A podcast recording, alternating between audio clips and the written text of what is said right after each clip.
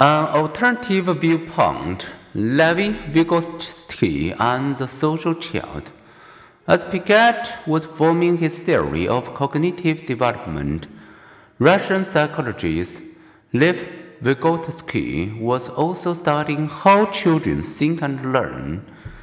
He noticed that by age seven, they increasingly think in words and use words to solve problems. They do this, he said, by internalizing their culture's language and relying on inner speech.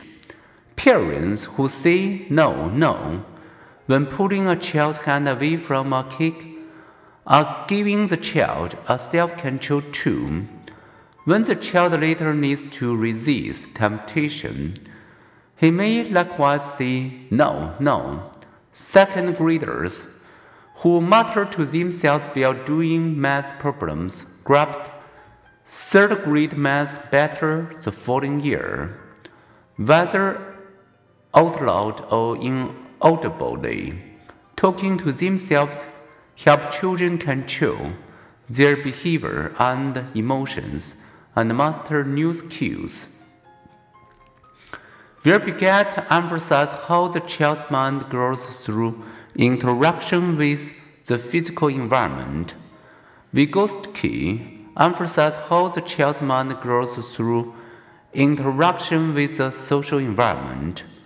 If a Piaget's child was a young scientist, Vygotsky was a young apprentice. By mentoring children and giving them new words, parents and others provide a temporary scaffold from which children can step to higher levels of thinking.